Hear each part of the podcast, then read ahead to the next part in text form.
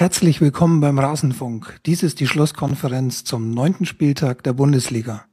Wir freuen uns heute ganz besonders auf die folgenden Gäste. Tobias Escher ist Taktik-Nerd durch und durch und ist einer der Betreiber von Spielverlagerung.de. Bei Twitter ist er als Tobias Escher zu finden. Tobias, wir freuen uns, dass du heute dabei bist. Guten Abend. Hallo, ich freue mich hier sein zu dürfen. Gestern saß er noch beim Sport 1 Doppelpass danach bei der Hooligan-Demo in Köln. Unser zweiter Gast am heutigen Abend ist Sportjournalist beim Spiegel und den Twitterern unter unseren Hörern als Ed Raffanelli bekannt. Es ist uns eine Ehre, dass er heute hier bei uns ist. Guten Abend, Raphael Buschmann. Guten Abend und danke für die Einladung. Last but not least begrüße ich in einem Rasenfunkstudio weit weg vom Kempinski Hotel meinen Partner, unseren gewohnt liebenswerten Moderator Max Jakob Ost. Wunderschönen guten Abend, Max. Guten Abend, Frank. Vielen Dank für die nette Einführung. Ja, live und direkt nicht aus dem Kempinski Hotel wollen wir über den neunten Spieltag reden. Ich freue mich über äh, zwei tolle Gäste und eine sehr interessante Zuschaltung, auf die sich unsere Zuhörer jetzt schon freuen dürfen guter Spoiler, ich weiß. Lasst uns anfangen und über den Spieltag reden. Ich würde gerne beginnen mit dem Spitzenspiel Gladbach gegen Bayern 0 zu 0. Tobi, erste Frage an dich. Wir haben zwei Supertrainer. Wir haben enges 0 zu 0 mit meiner Meinung nach vielen kleinen Details, die sich immer wieder verschoben haben. Dem Klischee nach war das ein taktischer Leckerbissen. Für dich auch? Ja, auf jeden Fall. Ähm, es war auch natürlich kein 0 zu 0 der 0 zu 0 Sorte, sage ich mal. Ähm, da waren ja doch schon viele Torchancen, gerade in der zweiten Halbzeit dann auch viel Action von Strafraum zu Strafraum. Man hat schon gemerkt, dass die beiden Trainer zu Recht als Taktikfüchse bekannt sind.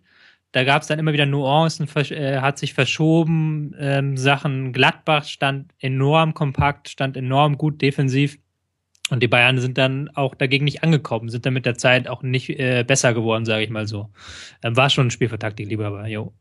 Mhm. Ich hatte so ein bisschen den Eindruck, dass ähm, nach den ersten 20 Minuten, die eindeutig in Bayernhand waren, äh, Favre so ein bisschen die Außen dicht gemacht hat, indem er mhm. situativ immer wieder eine Fünferkette hatte man da. Und meinem Gefühl nach hat den Bayern dann so ein bisschen der Plan B gefehlt. Ähm, würdest du dem zustimmen? Ich würde sogar Sechserkette sagen. Also da sind ja dann teilweise wirklich beide Außen hinten reingegangen, die Außenverteidiger äh, eingerückt, dann hat du hinten eine Sechserkette teilweise. Teilweise. Das hat dann auch nur so gut funktioniert, weil Christoph Kramer wirklich einen überragenden Tag hatte. Mhm. Ähm, ja, es hat, also ich weiß nicht, ob der Plan B gefehlt hat. Das ist bei Bayern immer so ein blöder Begriff, finde ich, weil Guardiola ja doch immer schon Plan A bis äh, F so in der Schublade hat. Was halt wieder so ein bisschen war gestern, ich habe es auch bei elffreunde.de geschrieben, es war einerseits war Gladbach wirklich am Maximum mhm. und bei den Bayern waren so ein paar Probleme wieder drin, die man eigentlich schon rausdachte so.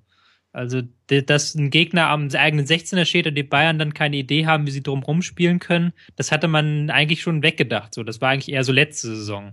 Mhm. Das haben sie diese Saison eigentlich besser gelöst.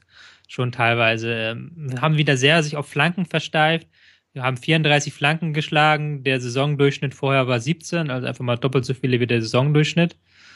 Das war schon ein bisschen, bisschen blöd, wie sie sich dann da vorne angestellt haben teilweise. Also nie ohne das jetzt Gladbach zu schmälern, das war schon klasse, aber da dann halt mal diese diagonalen Elemente oder ein Robben, der mal ein 1 gegen 1 sucht, das hat halt gefehlt einfach. Mhm. Raphael, du warst ja auch bei der WM vor Ort mit dabei und konntest es direkt sehen. Und jetzt hat der Tobi gerade schon äh, Christoph Kramer angesprochen. Ist er über die Saison gesehen, ähm, bist du überrascht, in welcher Form er jetzt schon wieder ist? Eigentlich nicht. Also ähm, dadurch, dass er bei der WM ja auch tatsächlich wenig gespielt hat, ähm, dafür aber sich ähm, immens viel Selbstvertrauen geholt und ge geholt hat und auch vom Selbstvertrauen anscheinend lebt, ähm, habe ich eigentlich erwartet, dass er äh, sogar ziemlich stark in die Saison startet, dass es dann auch noch mit Gladbach insgesamt so gut läuft. Das lässt ihn, glaube ich, noch ein bisschen ähm, schneller, noch ein bisschen besser, noch ein bisschen ausdauernder laufen. Man hat ja das Gefühl ähm, bei den Burschen, dass er äh, jetzt im Moment irgendwie nach seinem eigenen Limit und nach seinen eigenen Grenzen sucht und, und die noch gar nicht äh, erreicht hat. Das ist ähm, das, was der tatsächlich auch im, im Vorwärtsgang, also im äh, Angriff aufbauen, nicht nur im, im Angriff irgendwie zerstören und ablaufen, wie es äh, alte Sechserschule ist ähm, oder war, was er da äh, teilweise anstellt und wie oft er im gegnerischen Strafraum äh, auftaucht. Auch gestern der zwischendurch dieser eine, eine lange Pass, den er auf Kruse gespielt hat. Das ist schon, ja, ist schon herausragend. Das ist wirklich gut. Mhm. Und er macht auffallend oft den Sedan-Trick, ist mir aufgefallen. Und er klappt tatsächlich immer. Hat er gestern, glaube ich, vier oder fünf Mal gebracht mhm. und immer wieder hat er funktioniert. Also einmal hat er, glaube ich, nicht funktioniert, da ist dann Xabi Alonso durchgegrätscht, aber war schon, war schon geil. Also, dass er eigentlich der brasilianischste Spieler war, obwohl er jetzt eigentlich gar kein so ein Leichtfüßler ist. Christoph Kramer ist schon ein Phänomen. Ich weiß noch, ähm, vor einem Jahr hatte Kollege Rene Maric von Spielverlagerung mal geschrieben, der ist eigentlich ein Kandidat für die WM. So als ihn, als er gerade so der los war. Da hat er sich über uns lustig gemacht, öffentlich, warum wir das denn schreiben würden, so. Und jetzt momentan ist er so einer der besten Sechser in der Liga einfach, weil er halt ein unglaubliches Gefühl für Räume hat. Auch mhm. offensiv wie defensiv, wie er reinstarten muss. Und auch ein unglaubliches Gefühl dafür hat, wann er in den Zweikampf gehen muss. Der hat ja. Hm? Ich wollte noch reingrätschen, Spielverlagerung hat Kramer zum Weltmeister geschrieben. Äh, passt doch. Ja, passt, ja, ja. Ich glaube schon, dass Jogi Löw das den schon vor auf der Matte hatte. Traust du das dem Joachim Löw, dem Bundestrainer und Weltmeister zu? Das ist, äh, das ist, das ist doch mal die These. Ja. Ich bin großzügig heute in meiner Auslegung. Mhm. Ähm, Nee, also war großartig. Meine Lieblingsszene war, wo er dann am, an der gegnerischen Eckfahne versucht hat, den Ball zu erobern. Und mhm. als er dann angeschossen wurde, der Ball ins Ausging, hat er dann die, das Mikrofon umgezwiebelt, so als hätte er gerade einen Zweikampf um ein Tor verloren. Dabei war das ein Zweikampf an der gegnerischen Eckfahne, so. Mhm.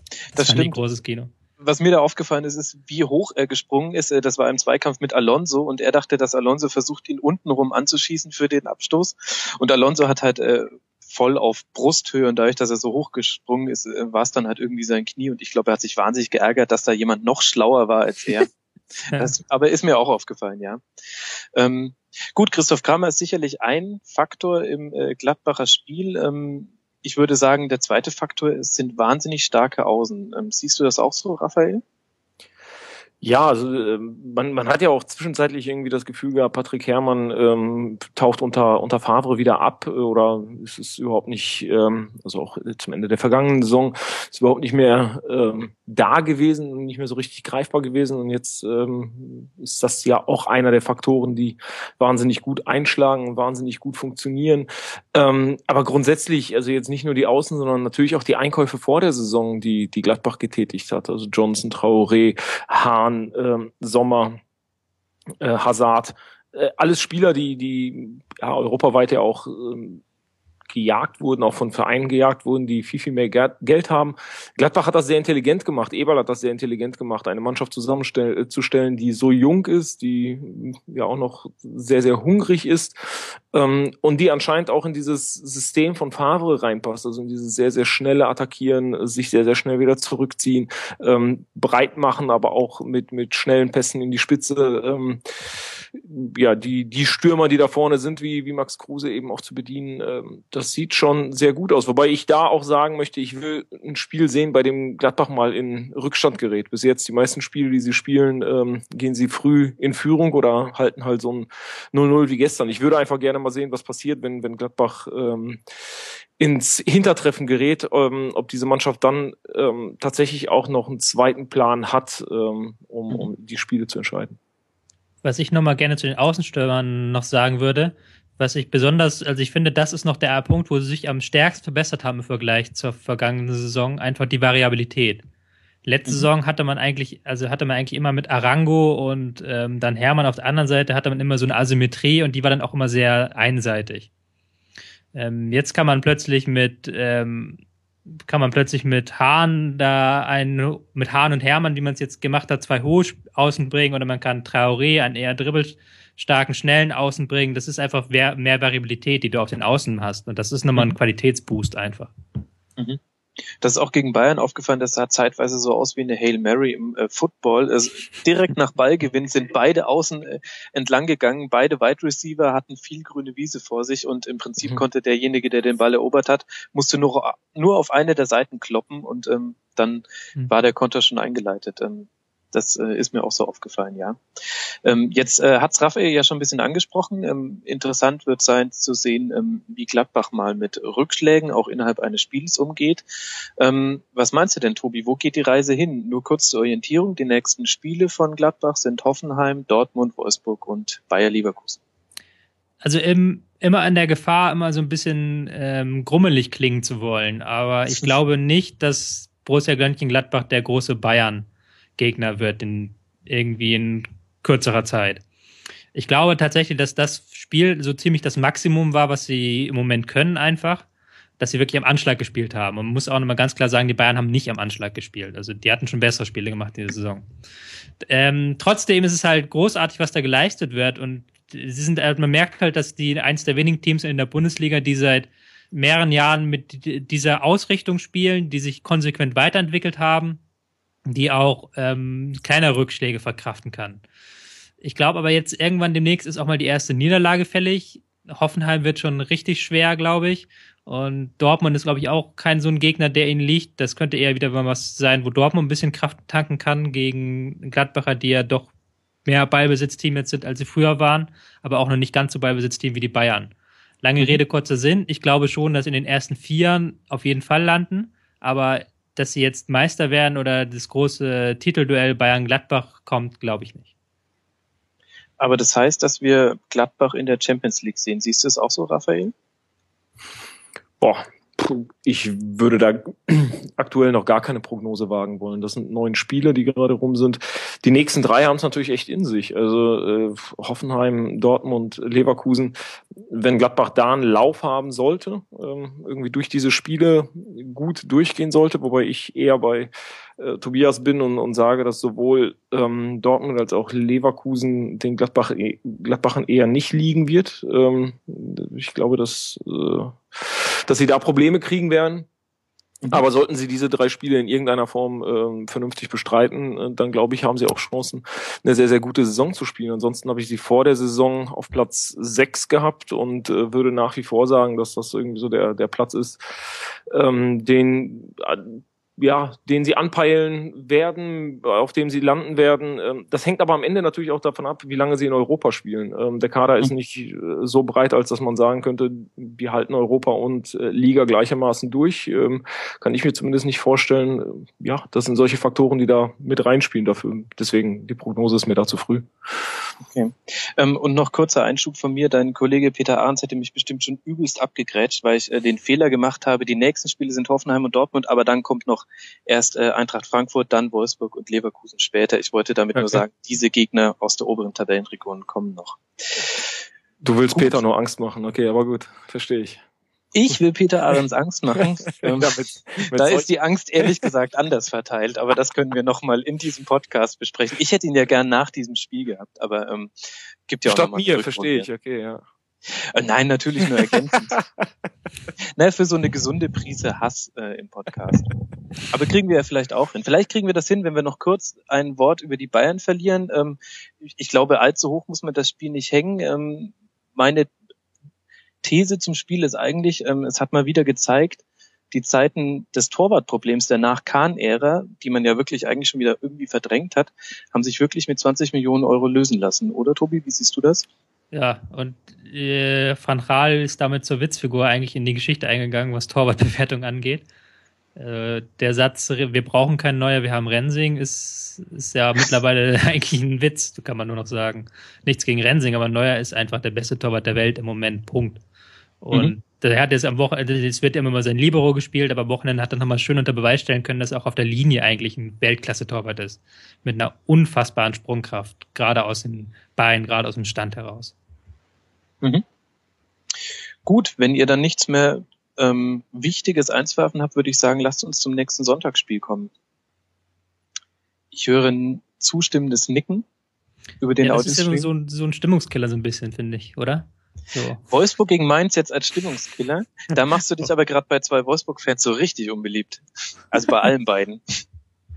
Äh, ja, dann schieß doch mal los, Tobi. Wie langweilig fandst du es denn, das 3-0? Zwei Feinde fürs Leben. Ähm, ja, langweilig war es nicht, aber war halt jetzt nicht das spannendste Spiel, einfach weil diese Fünferkette von Mainz, die hat gegen Gladbach schon nicht so ganz super funktioniert, hat jetzt auch wieder nicht so ganz super funktioniert, hat es dann halt auch den Wolfsburgern leicht gemacht. Ich bin jetzt keiner, der die Wolfsburger so toll findet. Das ist, glaube ich, mein Problem. Also nicht nur aus den naheliegenden Gründen, sagen wir mal so, sondern auch, weil deren Fußball doch sehr auf die Einzelspiele abgestimmt ist, finde ich. Mhm. Und auf die individuelle Klasse. Und das macht es dann halt immer so, wenn De Bruyne einen guten Tag hat, dann kannst du es halt dir angucken. Ansonsten wird es halt immer so immer leicht anstrengend, weil die auch immer so Mann gegen Mann spielen, das ist auch nicht so meins. Deswegen ist da, glaube ich, einfach eine subjektive Ablehnung. Und es war halt auch kein so, wenn du das Spiel hattest, danach war ja auch spannend, war ja auch schön anzusehen, ging von einer Seite zur anderen. Und Mainz hatte jetzt mal kaum Chancen gegen ähm, Wolfsburg. Hatten so schon ihre Chancen, aber war schon 3-0, kann man schon so gelten lassen. Mhm. Vielleicht ein Tor zu hoch. Raphael öde dich äh, Wolfsburg auch so unfassbar an. das ist jetzt hier schon wieder so Bildmanier, oder? So ich sage, ich finde die nicht ganz so spannend und ich jetzt heißt, ich öde sie an. Sie öden mich an. Ja, okay, das tut mir leid, aber musst du wirklich gleich mit der Bildkeule kommen? Das hat mir jetzt tatsächlich ein bisschen wehgetan. Äh, bereiten wir den Mantel des Schweigens darüber. Raphael, wie hast du das Spiel gesehen? Äh, auch das Spiel habe ich leider, also ich habe das Spiel nicht gesehen. Ich war äh, bei dieser Hooligans-Salafisten-Geschichte. Ähm, ich war nur vom Ergebnis äh, erstaunt und bin nach wie vor davon erst äh, darüber erstaunt, dass das Wolfsburg 17 äh, Punkte hat nach, nach neun Spielen. Ähm, mhm das ist für mich eigentlich das, das tatsächlich, das, das merkt man irgendwie gar nicht. Man sieht diese Bundesliga, es sind neun Spiele rum und auf einmal hat Wolfsburg 17 Punkte und ist, äh, ich weiß nicht, Vierter, Dritter, äh, irgendwie sowas.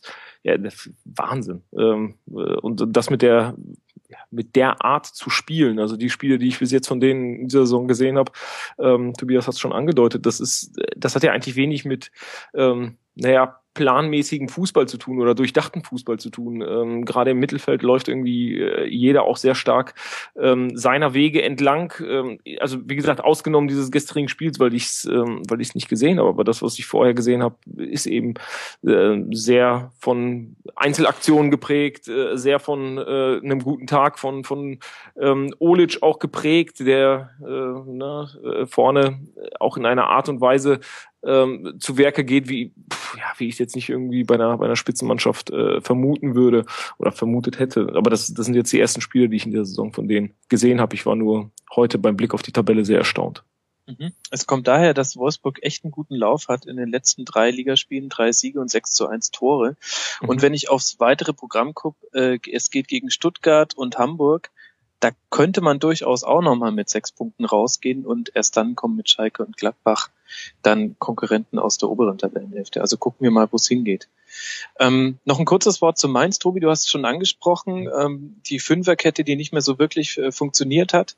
Ähm, viele waren überrascht darüber, wie Casper, wie wir ihn ja nennen, ähm, Mainz eingestellt hat ähm, in dieser Saison.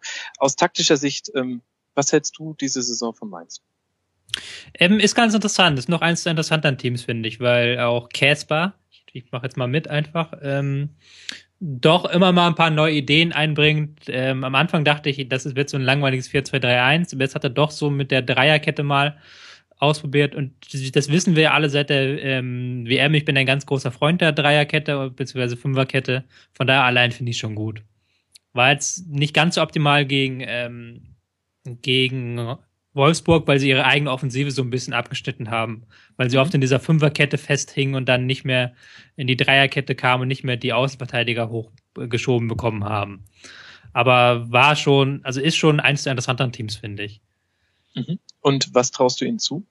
Mm, doch gar nicht so viel, weil es doch noch ein bisschen, es fühlt sich schon ein bisschen umbruchmäßig an, diese Saison. Und sie hatten auch ein bisschen Ergebnisglück jetzt dabei gehabt in den Spielen vor Wolfsburg. Also, mhm. aber ich glaube nicht, dass sie mit dem Abstieg was zu tun haben werden. Und das ist ja für Mainzer Verhältnisse, das muss man ja auch einfach mal immer wieder sagen, es ist für Mainzer Verhältnisse schon viel, viel wert.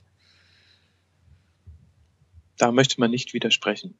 Dann lass uns den Mantel des Schweigens über dieses äh, Spiel der, ähm, der interessantesten Teams der Liga äh, breit, mhm. bereiten und lasst uns zu einem vielleicht minimal interessanteren Spiel kommen, nämlich Dortmund gegen Hannover am Samstag schon.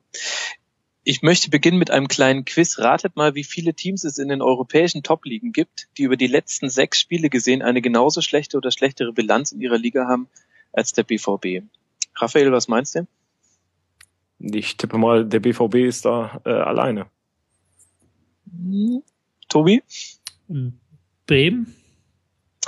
Tatsache, einer, richtig, genau. Und die, die anderen sind äh, schwerer zu erkennen, da muss man schon wirklich Experte der unteren äh, Tabellenregionen sein.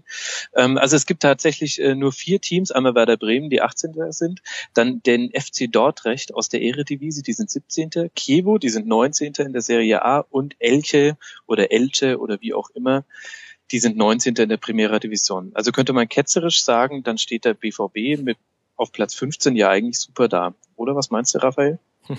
Das ist sehr ketzerisch. Äh, also und das, äh, glaube ich, äh, spiegelt nicht ansatzweise die Probleme wider, die äh, Dortmund jetzt aktuell hat.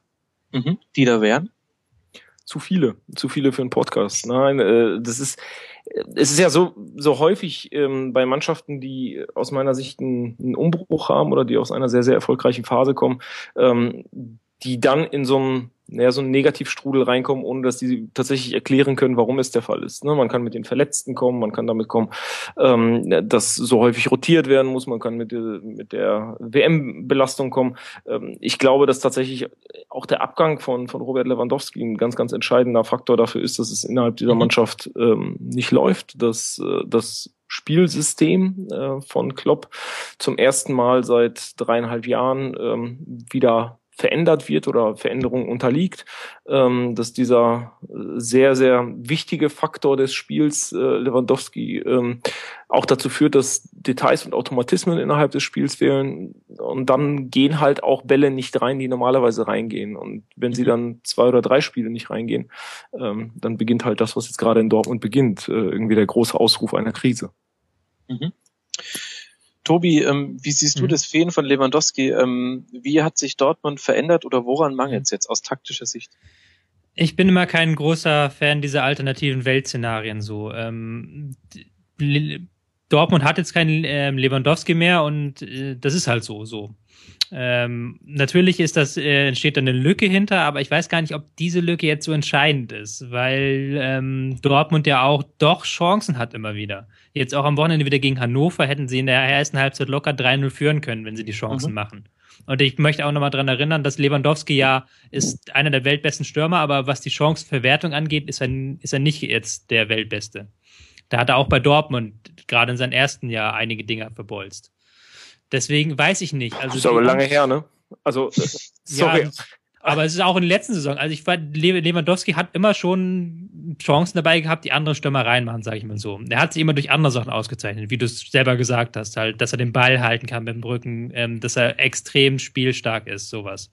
Aber dass er klinisch, äh, äh, äh, klinisch stark ist vor dem Tor, das, das war noch nie, fand ich.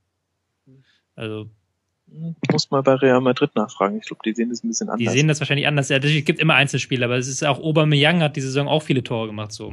Mhm. Ähm, ich weiß es nicht. Also ich glaube schon, dass da andere Gründe hinterliegen und dass die auch nicht unbedingt taktischer Natur sind muss ich mhm. selbst als eingefleischter Taktiker mittlerweile sagen. Weil das Spiel, solange es 0-0 steht, funktioniert es ja eigentlich. Also das hat man am Wochenende sehr gut gesehen. Man hat erste Viertelstunde ein bisschen tiefer gestanden, sich die Sicherheit geholt. Danach hat man wirklich eine Viertelstunde lang Feuer abgebrannt, eine Chance nach der nächsten gehabt. Und dann nach diesem blöden 0 zu 1 durch einen Freistoß einfach alles komplett auseinandergefallen. Mhm. Vorher keine einzige Chance zugelassen, plötzlich machen die hinten Fehler, die, die nicht mehr schön sind so. Und deswegen ähm, glaube ich halt nicht unbedingt, dass das nur an Lewandowski zu sehen ist. Natürlich das muss. Nie gesagt. Also nee, nicht an nur, nein, um Gottes Willen. Ähm, aber das, ich habe jetzt nicht dich zitieren wollen, sondern ich glaube nicht, dass das so ein entscheidender Faktor ist, weil ähm, man das System natürlich auch ohne ihn hätte umstellen müssen. Ist ja ganz logisch, dass man, das ist ja auch das, was Klopp schon seit länger versucht, zu mehr Spielstärke zu kommen. Und ähm, da kommen doch ganz viele andere Faktoren dazu, die ich erstmal als gewichtiger sehen würde. Die vielen Verletzungen am Saisonanfang, die Post-WM-Müdigkeit, einfach dieser psychologische Faktor, das Aber wel, der ganz klar zu erkennen ist. Ja. Welche Post-WM-Müdigkeit? Ich verstehe dieses Argument nicht. Warum? Es gibt keinen, es gibt keinen Dortmunder Spieler, der bei der WM war, der jetzt äh, besonders herausragende Leistung zeigt. Und bei Hummels kann man, glaube ich, ganz klar erkennen, der ist überspielt. Der war nach der WM verletzt erstmal, aber mittlerweile ist er auch überspielt einfach. Der macht Fehler, die er eigentlich früher nicht gemacht hätte. Also, äh, der nennt es nicht Post-WM-Müdigkeit, aber irgendwas ist da. Also, es ist auf jeden Fall keine, keine, er ist jetzt auf jeden Fall nicht formstark im Moment. Also aus meiner Sicht, Sokrates und Hummels ähm, sind, glaube ich, die einzigen gewesen, die äh, tatsächlich auch bei der WM gespielt haben. Ähm, mhm Sokrates war jetzt nicht im Finale, ähm, ist relativ früh auch nach Hause gefahren.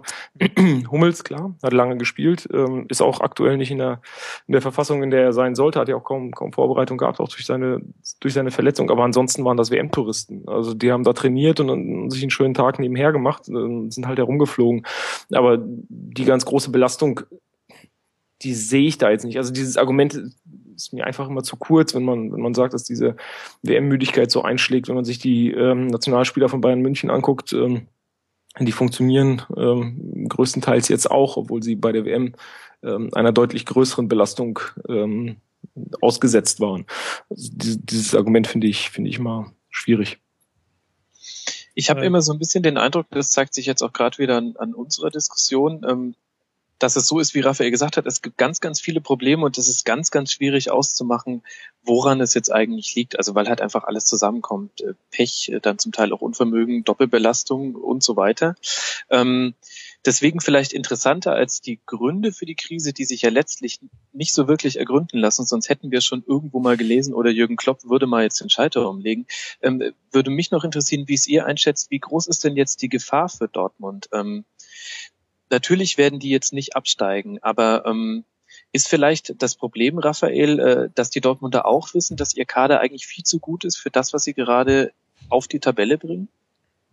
Das Nee, das glaube ich nicht, ähm, dass das ein, ein Faktor ist. Ich glaube, dass äh, entscheidend sein wird, dass mal eine Mannschaft mehr als ein Spiel gewinnen muss, also eine Aufstellung mehr als ein Spiel gewinnen muss. Ich mhm. habe mich sehr gewundert, dass das Klopp nach Istanbul ähm, rotiert hat, ähm, dass, dass er da nochmal drei Spieler rausgenommen hat und die, die Mannschaft in einer anderen äh, Formation aufs, aufs Feld geschickt hat.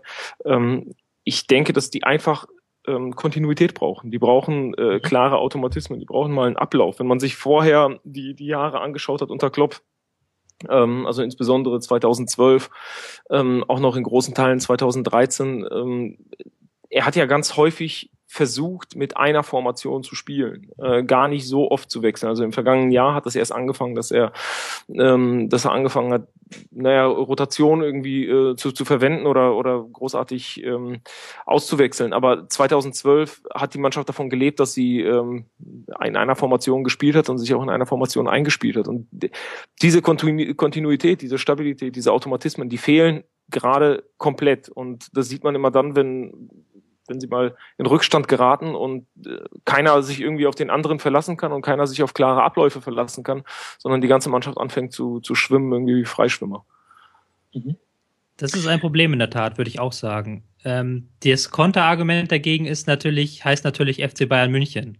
Und ich glaube auch, das ist jetzt wieder so Kaffeesatzleserei, aber ich glaube auch, dass Klopp ganz bewusst vor der Saison da einen Schritt hingehen wollte zu mehr ähm, systematischer Flexibilität hat er auch ganz oft mal das Spielsystem gewechselt, ganz oft Spieler gewechselt äh, und versucht sich anzupassen an die Gegner. So glaube ich einfach, weil man gesehen hat, wie äh, effektiv das bei den Bayern ist, wenn man das selber machen wollte.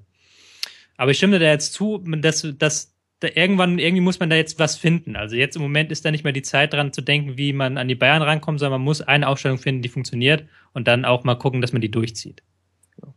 Und ich glaube tatsächlich, dass mit, mit Aubameyang als äh, Neuner, äh, in Anführungsstrichen als verkappter Neuner, ähm, einem Rückzug der, der beiden äh, Ketten, also ein bisschen defensiver zu stehen, äh, mit Aubameyang jemanden zu haben, den man in Konter schicken kann, in schnelle ähm, Konter schicken kann, dass das einfach auch ein Mittel wäre, um sich ähm, Stabilität zu holen. So haben sie es in in Istanbul, auch wenn man da klar sagen muss, der Gegner war nicht, ähm, war nicht darauf vorbereitet, wie Dortmund spielt und war auch mit der, mit der Raute im Mittelfeld ähm, gegen die schnellen Angriffe völlig überfordert. Aber ja. tendenziell glaube ich, dass das Dortmund äh, aktuell helfen würde, um, um einfach wieder ihre eigene Sicherheit zu bekommen. Ja. Ja, ich glaube schon, aber ich, das ist ein Thema, das ich glaube ich später noch ansprechen werde. Ähm, die Bundesliga ist dieses Jahr ein bisschen blöd, was das angeht einfach. Also die ist nicht sonderlich ansehbar und da sind auch sonderlich extrem viele defensive Teams einfach drin. Ja. Ja. Und gerade mit den Gegnern, die Dortmund bis jetzt hatte, ging das nicht. Also das, das ist auch psychologisch, glaube ich, nicht drin, dass du dich gegen, ähm, gegen den HSV hinten reinstellst, so als Borussia Dortmund. Dann sind ja die nächsten beiden Gegner eigentlich ideal für Dortmund, oder? Jetzt ähm, auswärts in München erwartet jetzt eh keiner die Riesensprünge und dann zu Hause gegen Gladbach, da könnte man doch direkt das mal umsetzen, was Raphael gerade vorgeschlagen hat. Oder wie siehst du es, Tobi? Ja, eigentlich schon. Also ich denke auch, dass das eigentlich jetzt nicht die schlechtesten Spiele sind. Ähm, bisschen blöd jetzt natürlich für Dortmund, dass Bayern gegen Gladbach einen Punkt verloren hat. Die werden nochmal eine Nummer schärfer sein jetzt wieder am Wochenende. Und es ist sowieso schon schwer genug gegen die Bayern im Moment. Ähm, aber gegen Gladbach glaube ich, dass man dann da mal wieder einen Dreier holen könnte, glaube ich. Auch wenn die ähm, jüngste Bilanz gegen Gladbach nicht gut aussieht, da hat man eigentlich immer unglücklich verloren. Ja. Aber es kommen noch ein paar Gegner eigentlich, die ihnen besser liegen müssten, ja. Ja, sind wir mal gespannt, ja. Ähm, egal äh, aus welcher, mit welcher Form sie aus den Spielen gegen Bayern und Gladbach rausgehen, danach haben sie erstmal wieder 14 Tage Pause, der Länderspielpause sei Dank. Äh, und dann kommen Paderborn, Frankfurt, Hoffenheim, Hertha. Das sind dann vielleicht die Gegner, die du gerade gemeint hast, oder Tobi? Hm. Die Paderborn nicht, aber die anderen beiden. Lasst uns noch kurz ein Wort zum Gegner verlieren. Äh, Hannover mit 6 zu 11 Toren auf dem siebten Platz. Raphael, was zum Teufel soll man davon halten? Puh. Ähm, Stärkste Liga der Welt? ich, ich muss tatsächlich sagen, dass ich sie ähm, gegen Dortmund extrem schwach gesehen habe. Also ich ähm, fand nicht, dass sie dass sie irgendein Konzept äh, verfolgt haben, außer der Tatsache, dass sie sich sehr weit hinten reingestellt haben und dann auf ähm, Einwürfe von Stankevicius, der, glaube ich, in seinem vorherigen Leben Katapult war, äh, gehofft haben oder eben auf äh, Standardsituationen, Eckbälle, Freistöße. Aber ansonsten fehlte mir da äh, tatsächlich auch irgendwie eine, eine Idee des Spiels. Ähm, also insofern ähm, hast du schon recht. Äh, siebter Platz, äh, 13 Punkte, das ist schon, das ist schon ziemlich viel. Also für mich nicht ganz klar. Äh, aber nochmal nach, das ist eine, eine Post-WM-Saison und, und irgendwie diese Saison wird, glaube ich, oder die Tabelle wird, glaube ich, erst bereinigt, ähm, wenn es so Richtung äh, Februar, März geht. Mhm. Tobi, siehst du auch keine Spielidee bei Hannover? Ja, schon, aber das ist halt die Spielidee, die im Moment drei Viertel aller Bundesligisten haben. Kompakt stehen, hochpressen und dann ähm, Konter fahren so.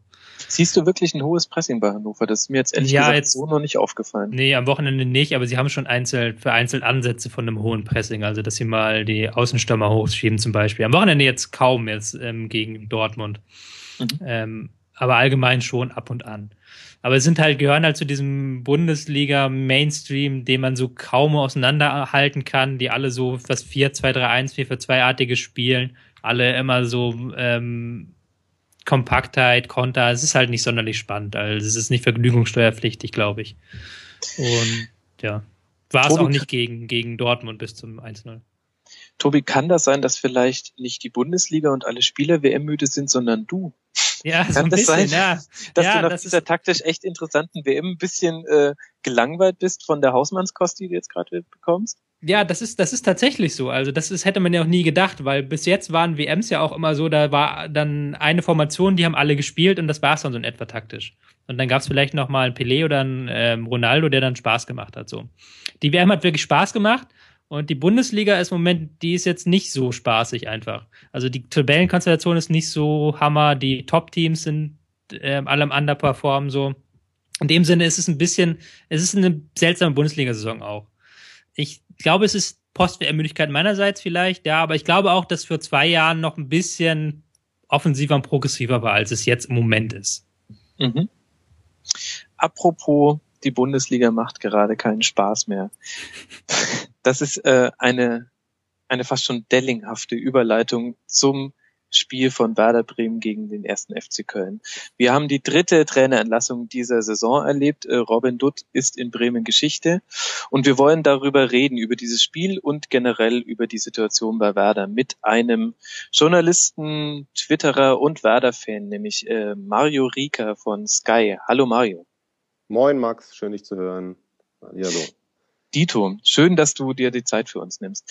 Lass uns mal erstmal mit dem Spiel beginnen. Das war ja schon am Freitag ein knackiges 0 zu 1. Wie hast du es gesehen?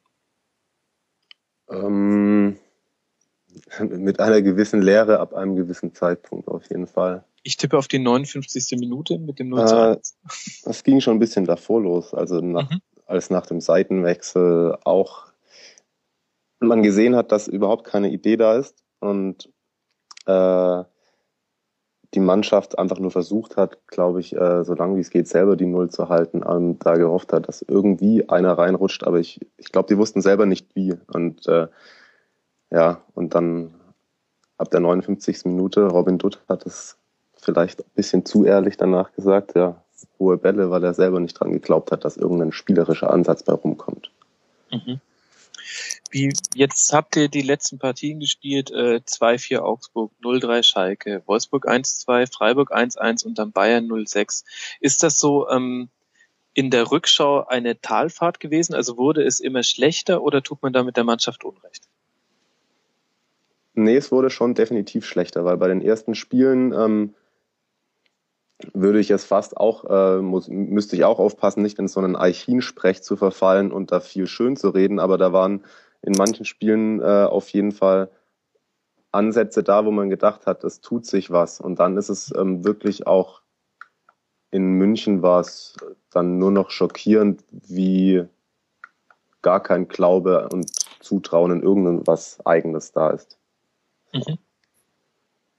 Ich erinnere mich noch beim 3 zu 3 gegen Leverkusen, ähm, war, da wart ihr vier Spiele in Serie ohne Niederlage. Man kann es inzwischen kaum noch glauben. Where did it all go wrong? Wo ist die Euphorie hin? Was ist passiert? Hast du eine Erklärung? Mm, ich glaube, da muss man auf die Strecke gesehen, auch schon davor, wirklich dann auch dem Trainer den Vorwurf machen, dass er, ihr habt gerade bei den Mannschaften davor auch von selben Formationen äh, gesprochen, die sich über Spiele Vertrauen holen. Und ähm, man hat ja auch bis zuletzt bei Dutt immer noch das Gefühl gehabt, dass er manchmal, also das war eine Art Ausprobieren, aber ich habe nicht, also ich glaube nicht, dass er sozusagen bei manchen Sachen wirklich gedacht hat, dass es funktioniert, sondern ich habe, glaube ich, gedacht, also ich habe manchmal das Gefühl gehabt, er ist immer noch am rumprobieren. Mhm. Also. Und ich, ich glaube, das ist auf jeden Fall, äh, muss man ihm anrechnen. Ansonsten äh, Tobias hat es gerade vorhin auch mal mit dieser Lewandowski-Geschichte gesagt. Das ist halt auch, man muss dem dann auch mal ins Auge schauen, dass da halt keine Spieler mehr sind, wie sie da mal waren. Und auch Leistungsträger, die vermeintlichen Leistungsträger sind. Wenn man sich jetzt auch das Gegentor gegen Köln anschaut, ist ein Sebastian Brödel halt äh,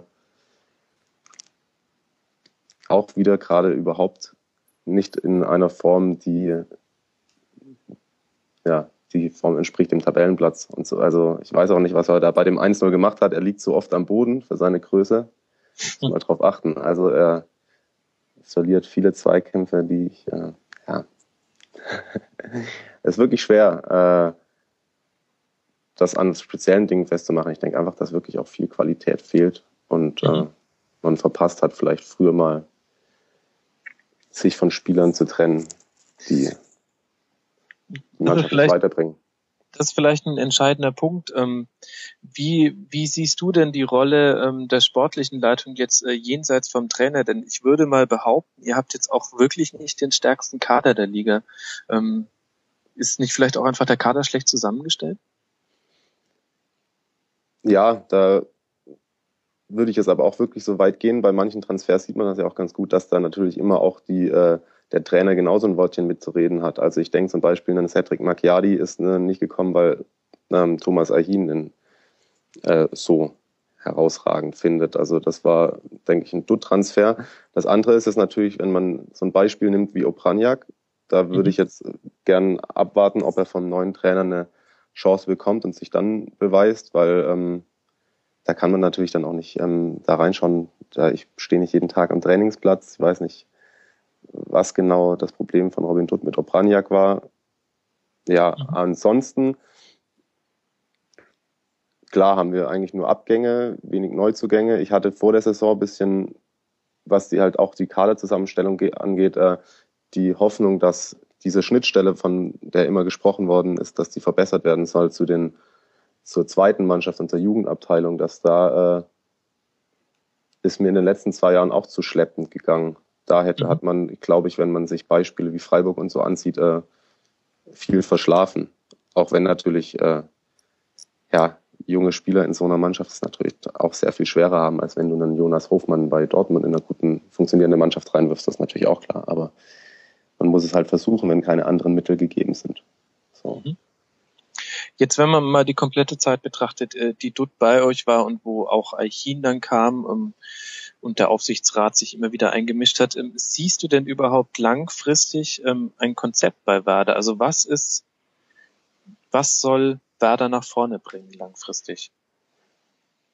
Also mich hat jetzt, das äh, hat man glaube ich auch äh, bei Twitter ganz gut verfolgen können bei vielen Werder-Fans, dass ich, dass die Entwicklung jetzt auch mit dem neuen Trainer gespannt. Ich würde jetzt nicht von Euphorie sprechen, aber auch, ähm, dass äh, sich jemand wie Marco Bode wieder einbringt, ist für mich auch eine Entwicklung, äh, die ich eher äh, wohlwollend betrachte, weil ich, man kann, ich kann es auch nicht an speziellen Situationen äh, festmachen, aber so gefühlt ist in den letzten zwei, drei Jahren auch irgendwas auf äh, emotionaler Ebene bei Werder falsch gemacht worden, wo ich jetzt denke, dass man sich wieder auf Dinge besinnt, äh, die den Verein für, auch für mich als Fan ausgezeichnet haben. Mhm. Wenn man, äh, ja, ich glaube, es ähm, wird, würde gut tun, wenn das Ganze wieder alles bisschen ruhiger und äh, es ist ja trotzdem nie so gewesen, dass jetzt da bei Werder der Baum gebrannt hat, wie bei anderen Mannschaften auch äh, oder Vereinen in solchen Situationen. Aber ich glaube, wenn man es mit Bedacht weiterführt, ist es die einzige Möglichkeit, die man hat. Auch wenn man, äh, ich weiß nicht, ob du jetzt auf, auch auf finanzielle Sachen ansprichst, ob man jetzt Schulden machen sollte oder so. Äh, mhm. Ich meine, das gehört alles dazu. Aber ich glaube auch, dass das, selbst wenn jetzt Bode ein bisschen moderner ist, dass das auch mit Bedacht weiter fortgeführt wird, wie man es immer gemacht hat. Mhm. Außer halt in den letzten Jahren Alofs und äh, dann auch das ist ja nicht passiert, als Archin gekommen ist. Ist nicht vielleicht genau das das Problem? Lass dazu mal äh, die anderen beiden noch wieder zurück in den Talk holen. Äh, Raphael, wie siehst du? Meine These ist äh, genau, dass es immer so bedächtig ging und dass es nie so richtig gerumst hat bei Werder und es nie wirklich gebrannt hat. Das hat die so weit nach hinten gebracht. Fehlt da vielleicht auch einfach ein bisschen das Feuer und äh, dass es auch mal knallt? was, heißt, was heißt denn ähm, nicht richtig gebrannt? Also eigentlich die letzten zwei Jahre, drei Jahre ist ja eigentlich durchweg ähm, so diese dieser unterschwellige äh, Ton da, dass, dass man nicht zufrieden ist mit dieser äh, Truppe, nicht mit den Erfolgen zufrieden ist, dass ähm, unheimlich viel Geld in, ähm, auch verbrannt wurde. Ich habe gestern mal für für, für den Doppelpass habe ich mir so ein bisschen die Statistik angeguckt. Seit 2010 hat, hat äh, Bremen 37 Millionen für Neuzugänge ausgegeben. Also das ist jetzt, äh, finde ich, auch kein Wert, der ähm, ja jetzt mal irgendwie die Sparkasse äh, darstellt. Ähm, also Sparkasse nicht im Sinne des Geldinstituts, sondern äh, dass sie äh, irgendwie tatsächlich gespart haben. 37 mhm. Mille ist schon, schon ein ordentlicher Wert. Ähm, und deshalb weiß ich nicht. Also ich glaube eher, ähm, dass ähnlich wie beim HSV ähm, ein Niedergang über Jahre stattgefunden hat, Jahre, in denen falsch eingekauft wurde, in der es keine, keine wirklich, keinen wirklichen Plan gab hinter einer Spielphilosophie, ähm, keine, keinen klaren Zielsetzung, was man eigentlich haben möchte. Der Verein ist äh, sehr zweigeteilt. Einmal zu sagen, wir wollen eigentlich junge Spieler entwickeln auf Jahre und ein anderer Teil sagt, nur mit Jungen geht's eben nicht. Ähm, und man zerreißt sich da. Es gibt da nicht äh, diese klare Führung, die ähm, eine Idee oder eine Philosophie vorgibt. Das ist, glaube ich, das Hauptproblem. Mhm. Tobi, jetzt äh, nehmen wir mal an, du wärst denn äh, der neue Trainer bei Werder Bremen. Oh was würdest du denn? Bitte? ähm, was, was würdest du, was würdest du taktisch mit diesem Kader machen? Hättest du hm. ein Konzept? Hopp, red hm. dich jetzt rein in den Trainerjob. Ich sag ganz offen, nein. Ähm, der Kader, ich mag den Kader nicht besonders, sage ich mal. Ähm, Bist heute nicht so in guter, guter Stimmung. Nee, ja, doch, nein, aber ich, der Kader ist so ein ganz, ganz seltsam zusammengestellt einfach. Also du hast hinten in der Abwehr kaum Leute, die spielerisch das lösen können. Mhm. Einfach. Du hast im Mittelfeld hast du auch jetzt keinen Spielgestalter. Du hast dann aber vorne plötzlich kreative Leute, aber die ja gar keine Zuspiele bekommen können. Dann hast du vorne mit äh, einem Stürmer drin, der eigentlich auch mal ein Kopfballtor machen kann, aber es gibt dann wieder keinen, der Flanken schlägt. Also da, da sind ganz wenige Synergien drin einfach. Mhm. Und was halt bei Dutt noch die Sache ist, ich habe ja mal immer sehr viel von Dutt gehalten, das ist auch kein Geheimnis. Aber es ist, wird immer rätselhafter für mich auch, weil ich weiß, dass er fachlich gut ist. Aber irgendwas muss da auch sein, was irgendwie das immer bremst, blockiert. Und dass er sich auch ausgerechnet mit den wenigen spielerischen Hoffnungen sich da bei Bremen anscheinend verstritten hat, beziehungsweise die irgendwie gar nicht zum Zug gekommen sind. Das war dann halt komisch. Dann hast du halt am Ende diesen Kampffußball. Mhm. Andererseits weiß ich jetzt auch nicht unbedingt, wie man das besser machen kann. Also, dass man zum Beispiel Brian Roos nicht vor der Saison gekauft hat, das war ist für mich ein Skandal eigentlich so. Als in meiner Post-WM-Depression quasi. Er hat so eine tolle WM gespielt, das hat jeder gesehen, dass der wirklich was dazu gebracht hätte. So. Also es ist ja. wirklich, es ist einerseits hat äh, Dutt nicht mehr aus dem Kader rausgeholt, was möglich war. Was ja auch ein guter Trainer holt ja immer mehr raus, als möglich ist. Ähm, andererseits ist es auch eine einfach eine undankbare Aufgabe. Mhm. Du hast es jetzt selber schon angesprochen, dass sich äh, Werder über Kampf definiert. Und dazu haben wir auch eine Frage bei Twitter bekommen von Ed Bimbishausen. Ähm, wurde es dort zum Verhängnis, dass er dafür stand, Bremen durch Kampf statt durch spielerische Klasse zu definieren? Ähm, was würdest du dazu sagen, Mario, als Werder-Experte? Hm, gute Frage. Ähm, es hat eine Zeit lang auf jeden Fall gezogen auch in Momenten, in denen es war auch ja am Ende der Schaf-Ära so, als das Ganze so ein bisschen auch vielleicht so dieses getragen von den Fans und jetzt geht's nur zusammen und Hauruck und so, aber wie äh, Raphael eben auch äh, gesagt hatte, dieses, ähm, diese Konzeptlosigkeit, die ich mit diesem Rumprobieren ausgedrückt habe, äh, also ich glaube, er hat dann, er hat viel zu lang gedacht, er könnte auf dieser Welle reiten und äh, die Fans äh, des Vereins damit weiter strapazieren und dass das vielleicht sein, sein Ausweg wäre. Ich weiß es nicht genau. Das, äh, das Lustige ist, dass ich eben auch bei ihm so ähm, leicht vorgeprägt war, weil ich ihn auch sehr, sehr ähm, hoch geschätzt habe, weil ich mal das, äh, das Glück hatte, ihn als Linienrichter zu haben, als er noch bei den Stuttgarter Kickers war, innerhalb von zwei Wochen, zweimal im württembergischen Pokal. Und er war. Äh, du hattest Robin Dutt als Linienrichter. Nein, ja, du warst Linienrichter. Ich war Linienrichter und Robin mhm. Dutt stand hinter mir so. Und ich habe äh, ähm, hat damals auch bei den Kickers äh, eine junge, gute Truppe gehabt und war ansonsten ähm, so super Sportsmann, mit dem man sich äh, auch nach dem Spiel noch über, äh, über das Spiel unterhalten konnte, gut. Und äh, deswegen war ich auch am Anfang immer sehr positiv eingestellt und habe, glaube ich, länger auch vor vielen Sachen, naja, nicht die Augen verschlossen, aber sie anders wahrgenommen, beziehungsweise länger an die Entwicklung geglaubt, die aber nicht vonstanden gegangen ist. Und wie viele Abseitsstellungen hast du nicht gesehen, weil du nicht mitgelaufen bist auf Ballhöhe, weil du von Dutt so fasziniert warst? Na, das würde erst zu weit gehen. aber alles auf Zuruf natürlich. Nein, Spaß. Mhm. Jetzt ähm, haben wir über Robin Dutt jetzt schon eine Weile gesprochen und ähm, man kann so ein bisschen ratlos sein, eigentlich auch, auch was, wie es jetzt mit ihm weitergehen soll, wenn man sich seine Karriere ansieht. Ähm, welche Person ich noch sehr interessant finde bei Werder ist einfach Thomas Archin. Wie siehst du seine Rolle? Hm, ich habe manchmal das Gefühl, dass er smarter rüberkommt, als er ist, aber generell halte ich ihn schon für einen, ähm,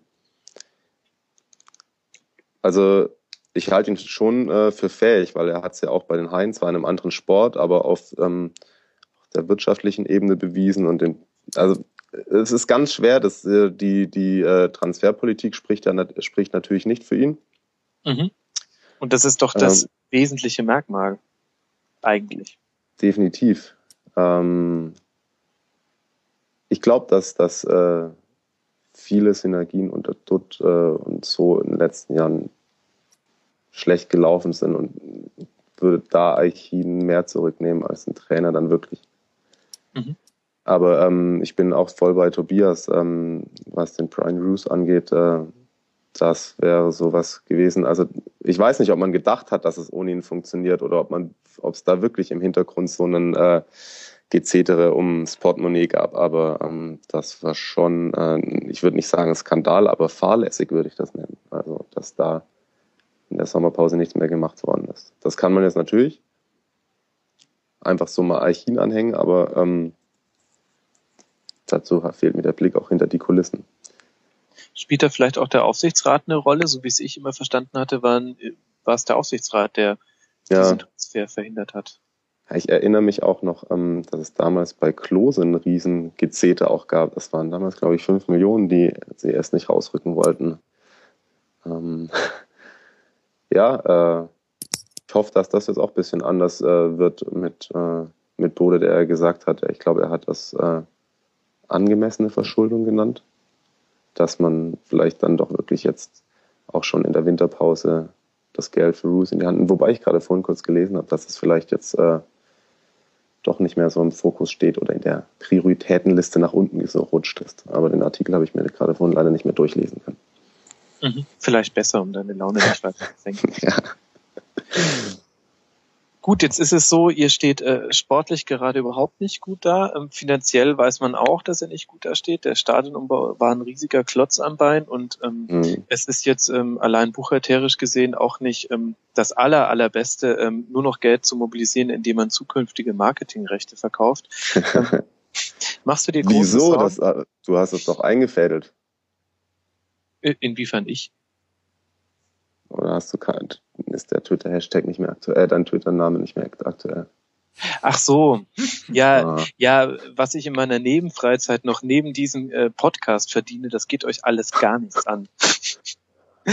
Und äh, jetzt lass uns zurück zu äh, äh, unschönen Themen kommen. Ähm, ich wollte dich gerade fragen, machst du dir Sorgen um deinen Verein, also richtig ähm, existenziell? Nein. Weil? Noch nicht. Mhm. Weil, um es jetzt mal äh, wie Raphael zu sagen, die Bundesliga-Tabelle im Februar, März bereinigt sein wird. ah, schön. Ja. Wir werden dich an deinen Worten messen. Das ist gut. ja. Gut, man muss auch wirklich äh, ähm, da noch kurz vielleicht äh, den Punkt machen und sagen, ihr habt vier Punkte und die vor euch haben fünf, sechs, sieben und neun. Und selbst wenn man Dortmund dann mit den sieben Punkten rausrechnet, es ist jetzt tatsächlich nicht so, dass ihr mit null Punkten und äh, 15 Punkten Rückstand am Tabellenende ja. seid. Das muss man tatsächlich auch wirklich mal festhalten. Das, und das war das Lustige war ja vor dem, war es vor dem Bayern-Spiel, wenn man nach dem Bayern-Spiel, wenn man da die genau die direkten äh, Duelle mit denen der letzten Saison verglichen hat, äh, haben wir da dieses Jahr nur einen Punkt weniger geholt oder zwei. Also, aber ähm, eigentlich war, war jetzt sozusagen Köln das erste Spiel, das man hätte eben gewinnen müssen, beziehungsweise, ja. Mhm. Ansonsten. Und wiederholt sich jetzt Geschichte. Ich glaube, das letzte Mal, als er einen äh, Trainer von der U23 zu den Profis geholt hat, war das doch Thomas Schaf, oder? Ja, richtig. Das heißt, das, das, goldene Zeiten. Skripnik und Bode und der Lutscher, die machen das jetzt. Das wäre, das wäre fantastisch. Das Lustige, dass ich so, so, so, bei mir mit ersten Stadion ging das noch mit Artem Sitka los. Also ganz ekelhaft. So, ich glaube, die ersten zwölf, 13 Spiele, die ich live im Stadion war als kleiner Junge, alle verloren. Kann ich das doch jetzt nicht mitnehmen? nee, deswegen, äh, ja, und ähm, wie gesagt, das ist so ein bisschen ähm, meine, so wenn meine idealistischen Sachen so in Sachen Fußball, dann da geht einem dann schon wieder ein bisschen das Herz auf, wenn so auch Bode, der nie bei einem anderen Verein war und so, das ist natürlich ein bisschen Fußballromantik, aber das hilft einem dann am Samstag, nachdem jetzt, mir hat's für Dutt leid getan, aber trotzdem war der Samstag wesentlich erträglicher nach der Meldung ähm, hm. als am Freitagabend. Mhm. Gut, aber ihr habt auch nicht allzu viel Zeit, den Bock umzustoßen. Ihr spielt jetzt äh, auswärts in Mainz, würde ich als schwierig bezeichnen, dann zu Hause gegen Stuttgart und auswärts bei einem gewissen äh, HSV, einem anderen Nordverein. Ähm, hm. Sollte naja, jetzt erstmal, schnell... erstmal spielen wir morgen noch in Chemnitz. Ja, also wir sind dieses Jahr noch, haben wir sind wir in der zweiten Runde des Pokals. Ja, Wahnsinn, Glückwunsch. Vielleicht ist das äh, das optimistische Schlusswort, äh, dass wir ähm, den Bremen-Block zumachen können. Ähm, ich würde dich trotzdem bitten, ähm, dass du noch kurz in der Leitung bleibst, denn ich würde gerne ähm, dich noch mit dabei haben, wenn wir über ein anderes Spiel reden, bei dem neun Tore gefallen sind. Frankfurt gegen Stuttgart. Da gab es nämlich einige Entscheidungen, die du als ehemaliger Assistent von Robin Dutt an der Linienrichterfahne bestimmt auch gut mitbewerten kannst. Okay. Ähm, Tobi, ähm, Frankfurt gegen Stuttgart 4-5. Es ging öfter hin und her als beim Tischtennis. Ständige Führungswechsel. War das jetzt ein Ausnahmespiel oder irgendwie vielleicht auch symptomatisch für die teilnehmenden Vereine? Irgendwie auch symptomatisch für die teilnehmenden Trainer, würde ich sagen. Ähm, mhm. Armin Fee und Thomas Schaf sind ja auch dafür bekannt, ähm, gerne mal auf die Offensive zugunsten ähm, der Defensive zu stärken. Ähm, auch gerne mal ein paar Klapser drin zu haben, dass die Spieler ein paar Klapser drin zu haben. Deswegen glaube ich schon, dass das so gepasst hat. War natürlich eine Ausnahme in dieser Saison, die ja allgemein relativ torarm ist, aber war doch mal dann eine willkommene Ausnahme einfach. Einfach mal so ein, so ein neun Tore-Spiel. Hat man ja auch nicht jeden Tag. Mhm. Hört sich so an, als wäre das das erste Spiel gewesen, was dir diese Saison gefallen hat. Naja, naja, war ja auch viele Fehler wieder dabei. Also war jetzt nicht so, dass da jetzt zwei überragende Mannschaften sich gegenseitig überrannt haben, sondern Torwartfehler, Schiedsrichterfehler. Äh, da war alles dabei. Apropos Schiedsrichterfehler, dann lasst uns doch direkt mal äh, zum Ausgleich von Stuttgart, zum zwischenzeitlichen Ausgleich, zum 1 zu 1 kommen. Mario, ich habe jetzt gelesen äh, in diversen Tweets, dass man durchaus auch argumentieren könnte nach dieser neuen Abseitsverordnung, äh, ähm, dass es kein Abseitstor war. Wie siehst du es denn? Ich habe im ersten äh, Reflex ähm, ich saß bei der Arbeit neben mir zwei VfB-Fans. Ich habe im ersten Reflex abseits gesagt. Mhm. Bin dann aber auch äh, nach kurz einmal drüber nachdenken zu diesem, zu dieser Graustufentheorie, würde ich es mal irgendwie nennen, äh, gekommen, dass man es mit viel Goodwill kann man es schon so deuten mit diesem äh, sozusagen beabsichtigten dieser beabsichtigten Abwehraktion und da es kein Schuss aufs Tor war, sondern ein mhm. Pass und dadurch kein Schuss, der abgefälscht worden ist, sozusagen kann man das schon so weiterlaufen lassen. Ob ich das jetzt gut finde, ist die andere Frage. Weil das also, wieder so eine, weil das wieder so eine Sache ist, die in, ich würde sagen, innerhalb der nächsten drei Spieltage wird es eine ähnliche Situation geben, in der der Linienrichter die Fahne hält, hebt und dann ist es wieder diese, beginnt wieder diese Diskussion über eine Einheitlichkeit. Mhm. Würde ich jetzt vermuten. Das heißt quasi, vielleicht äh, können wir das kurz nochmal erklären für alle, die nicht so wie wir Colinas Erben auswendig lernen, bevor wir diesen Podcast aufnehmen.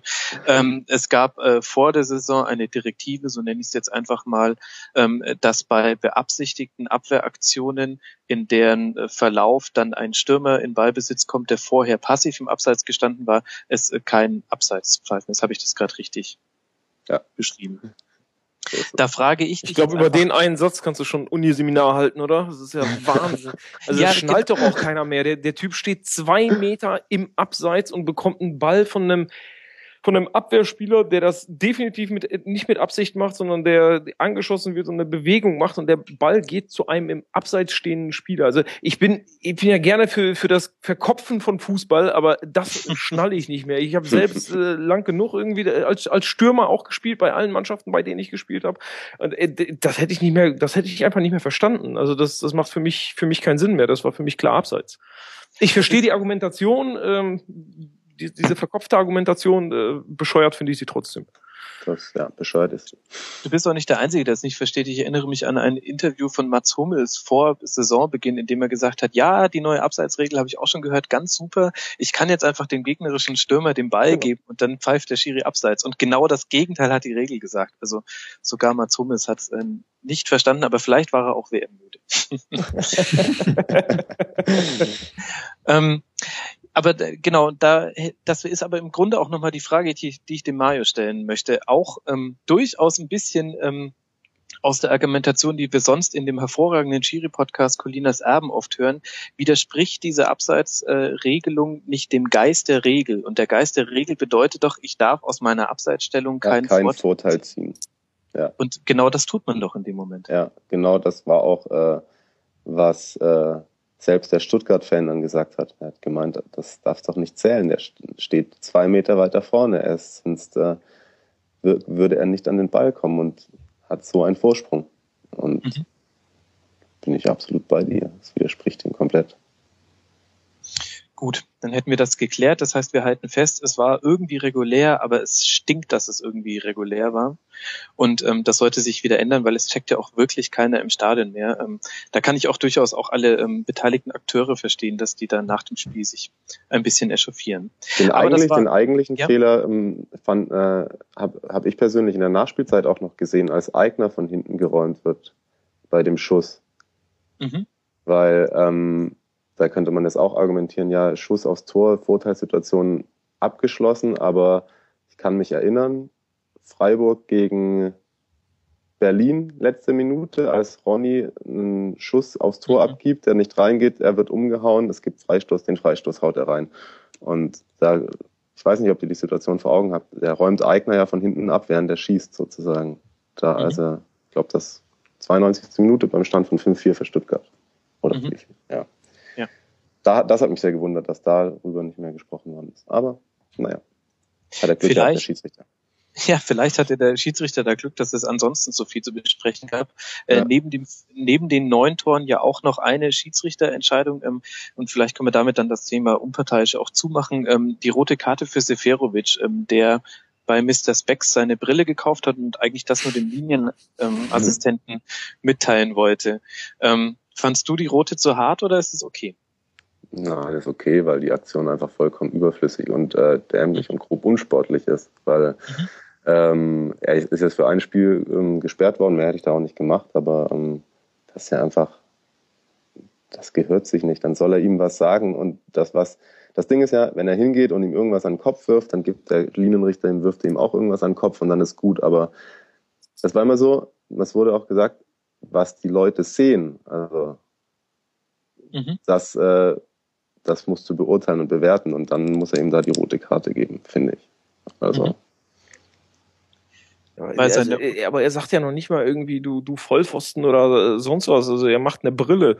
Ähm, keine Ahnung. Ich bin, wahrscheinlich bin ich, bin ich viel zu äh, oldschool für diesen Sport mittlerweile, aber äh, für, für mich ist das äh, ja, keine, keine verfassungswidrige äh, Geste. Nein, aber wenn er jetzt einfach vor ihm steht und ihm irgendwie sagt, so mein Gott, da musst du noch mal die Augen aufmachen oder so, dann sagt er jetzt, schleich dich.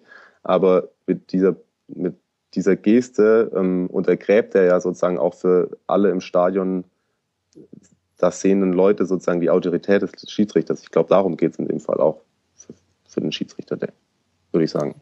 Ich bin da ganz, ganz auf dieser ähm, ähm, aber die armen Kinder-Ebene angekommen, seit ich mal selber Schiedsrichter war und ein äh, Fünfjähriger einen anderen Fünfjährigen umgeschubst hat und ich ihn dann rausschicken musste und er dann gesagt hat zu mir, das machen die in der Bundesliga doch auch dauernd. Seitdem bin ich da auch auf dieser ähm, Denk doch mal an die armen Kinder-Schiene. Das heißt, das äh, ist äh, deswegen legitim, einfach nur, weil wir verhindern wollen, dass in der Bambini-Liga äh, Halle West ja, es ist ja ähm, auch, irgendwelche Brillen gezeigt werden. Auch einfach völlig unhöflich, oder? Ja. Also wenn du es im Straßenverkehr machst, dann wirst du ja auch angezeigt wegen ähm, Nötigung oder was weiß ich. Wenn du da zu dem Typen vor dir der kleine Fensterscheibe klopft, von dem die Brille zeigst, oder? Ja. Ja, wobei natürlich die Frage ist, wie schief jetzt dieser Vergleich ist und wie sehr man im Fußball dann mit Höflichkeit argumentieren sollte. Ja, gut, also dann kenne ich schon Leute, die schon bei der Platzwahl raus müssen, weil sie vercheckt haben, dem anderen in die Augen zu gucken, als sie ein gutes Spiel gewünscht Nein, haben. ich kann ja, ich kann ja auch beides verstehen. Also ich verstehe ja auch, ich verstehe auch Raphael in dem Punkt, ähm, dass natürlich wäre es vor 20 Jahren, sagen wir, hätte da niemand sich drum geschert. Mhm. Ja, also gerade gerade unter dem Gesichtspunkt 5-4, äh, ne? Total heiße Atmosphäre, die, da ballert dir irgendwie das Adrenalin durch die Ohren raus. So, und dann ach, zeigt er nicht den Vogel, der zeigt nicht den Finger, der äh, sagt ihm nicht irgendwo, dass er ihn äh, anstellen küssen soll, wo die Sonne nicht hinscheint, sondern der macht eine Brille. Äh, okay. Ähm, ich verstehe es, dass es, dass es die Autorität des Schiris untergräbt, ähm, aber ja, irgendwie tut's mir für den, für den Burschen leid, weil so schlimm fand ich die Geste jetzt nicht. Man könnte ja auch so rum argumentieren, dass vielleicht auch gerade die rote Karte für eine gewisse Unsouveränität des Schiedsrichters gesprochen hat und ja. er die Autorität vielleicht mit einer deutlichen, klaren Ansage und einer gelben genauso hätte herstellen können. Ich glaube aber da zu dem Zeitpunkt war der Zug abgefahren, weil er halt sonst mhm. schon relativ äh, viel nicht mehr im Griff hatte. Mhm. Gut, es lief aus dem Ruder und letztlich muss man dann auch dem Unparteiischen zugestehen, ähm, so viele Fehler wie die Abwehrreihen bei den neun Toren gemacht haben, äh, da darf, da darf in der 85. war es, glaube ich, oder so ungefähr um den Dreh rum, ähm, da darf vielleicht auch der Schiri mal kurz ähm, daneben greifen. Ähm, das hast du schon gesagt. Danke. Lass doch noch mal kurz übers äh, Spiel auch noch reden, vielleicht. Ähm, da wäre meine Frage an Tobi, unseren Taktikexperten in der Runde. Waren die zwei Treffer von Gentner jetzt Zufall oder Anzeichen dafür, dass er offensiv ähm, jetzt eine taktisch äh, offensivere Rolle hat? Er hat schon eine leicht offensive Rolle, er hat das ja schon öfters gespielt in der Vergangenheit. Ähm, mhm. Er ist ja auch öfters mal nach vorne gegangen und hat auch einen ordentlichen Bums. Ähm, aber es stimmt schon, äh, unter ähm, Fee gibt es dann wieder ein paar Spieler, die im Vergleich zur vergangenen Saison ihre Rolle wieder etwas offensiver interpretieren. auch Harnik, der auch eher vorne drin ist. Ähm, würde schon sagen, doch, Fee hat da schon ein bisschen was dran geschraubt. Mhm. Das ist sehr nett von dir, dass du ihm so eine kleine Mitschuld gibst. Ähm, Frage an Raphael. Jetzt haben wir hier ein Spiel gehabt, ein 4 zu 5 zwischen dem aktuell Tabellen 11. und dem Tabellen 14. Im Prinzip können beide jetzt die Saison dicht machen, weil spektakulärer und aufregender wird's nicht mehr, oder? Och, keine Ahnung, äh, Schafs äh, Abwehr, Fußball, also äh, Abwehr in absoluten Anführungsstrichen, ähm, der, der kann sowas noch zulassen. Und das, was äh, Stuttgart hinten äh, spielt, puh, äh, traue ich mich auch nicht zu sagen, dass das das letzte, letzte 5 zu 4 war. Ähm, aber natürlich, dass, dass zwei solche Mannschaften ohne jegliches äh, Defensivkonzept so aufeinandertreffen, ähm, das führt natürlich dazu, dass dass ein solches Spiel in der Form äh, auftritt. Aber ich glaube, dass beide Mannschaften ähm, noch das eine oder andere Tor in dieser Saison fressen werden. Von daher ähm, glaube ich nicht, dass Spektakel jetzt bei Frankfurt und, und Stuttgart nach diesem Spiel zu Ende ist. Das sind wunderbare Aussichten, Raphael. Das macht uns allen sehr viel Hoffnung. Ich, ich wollte Tobi, Tobi quasi noch so ein bisschen Mut machen, dass in dieser Saison vielleicht, vielleicht ja, noch andere noch Dinge was. passieren. Ja, aber, ich bin aber, aber, auch jetzt, ich bin ja da ganz anspruchsvoll. Also es darf nicht zu defensiv sein, aber auch nicht zu offensiv. Also ja, ich bin ja quasi gar nicht zu befriedigen so. Zu, zu wenige Dreiecke. Solange Marcelo Bielsa nicht dabei ist, bin ich nicht zu befriedigen. ja, vor allem ist das doch eigentlich dein Albtraum, oder? Weil es waren ja nicht irgendwie neun Tore durch äh, wahnsinnig tolle, starke Offensivreihen, ja. sondern durch schwache Defensiven. Da, ähm, da fallen dir doch alle Haare aus, während wir uns an den neun Toren freuen, oder? Ja, also es, man sieht es aber auch trotzdem ganz gerne so. Man sitzt da dann vorm Fernseher und doch. lacht dann doch. Also es ist natürlich einfach ein 4-5 mit dummen Defensiven ist immer besser als ein 0-0 mit dummen Offensiven. So. Aber es ist halt auch nicht der, es ist jetzt auch nicht das, wo ich mich in zehn Jahren daran zurückerinnern werden, Mann, was war das für ein Spiel so. Mhm. Du hast ja heute wirklich viele, viele Freunde gemacht, glaube ich, da draußen im Rasenfunkland. Glaubst du? Lieb, äh, ich weiß nicht, du hast gerade schon wieder zwei Mannschaften als dumm bezeichnet. Das ist eine, das ist eine ganz ordentliche. Wir laden ja, dich muss jede Woche ein. Ich muss diplomatischer sein. Ich muss mal so einen, so einen Kurs machen wie die Fußballspieler so. Ja, oder du wirst einfach zu unserem Gernot Hassknecht. Das wäre. Gut, dann lasst uns dieses Spiel zumachen und ähm, uns auch ganz herzlich bedanken bei Mario. Danke, dass du dir die Zeit genommen hast, mit uns über Werder und auch noch dieses Spiel zu reden. Ähm, Würde mich freuen, wenn wir dich mal wieder in der Runde begrüßen dürfen. Sehr gerne, danke für die Einladung. Grüße an die zwei anderen. Ciao. Ciao. Mach's gut. So, kommen wir von dummen Mannschaften zu Hertha und Hamburg. Wie gut diese Überleitung passt, das entscheidet ihr da draußen. Du forderst es aber auch heraus, oder? Ähm, ich? Bitte? Nein. Ich bin ein unparteiischer Moderator. Ähm, ja, Tobi, dann geht die erste Frage natürlich auch an, an dich. Ähm, Hamburg äh, äh in Hertha 3-0 verloren. In der Startelf stand Raphael van der Vaart. Hm. Ich würde sagen, Umschaltspiel und Schnelligkeit jetzt nicht so mehr ganz so sein, hm. Also steht auf seiner Stichkarte jetzt nicht mehr unter den Trümpfen. Ähm, ist er in dieser Verfassung mehr Schwächung fürs Hamburger Spiel oder ist es zu polemisch? Ja, das ist aber schon tatsächlich doch, du hast schon ein bisschen recht. Van der Vaart wird in diesem neuen System unter dem neuen Coach, das ja auch doch sehr auf Pressing setzt vorne und auch äh, ähm, sehr auf Überschall, äh, über, überfallartigen Fußball setzt. So, das, das, der wird zum Problem so ein bisschen. Ähm, natürlich immer noch ein herausragender Fußballer, das will ich ihm gar nicht absprechen. Aber es ist halt immer, man merkt so im Pressing fehlt dann ein bisschen die Intensität vorne oder auch ein bisschen das Positionsspiel ist von ihm nicht so wahnsinnig überragend. Das war auch keine überragende Leistung am Wochenende. Also deswegen ist das schon so ein kleines Fragezeichen dahinter auch. Gerade weil man dann jemand wie Holtby dafür auf der Bank sitzen lässt oder auch jemand wie Julian Green, von dem ich ein großer Fan bin. Das ist noch eine Frage, die uns noch beschäftigen wird. Mhm. Raphael, wie hast du das Spiel gesehen? Ähm, der HSV hat jetzt nach neun Spieltagen drei Tore geschossen. Das ist schon wirklich sehr absteigerhaft, oder?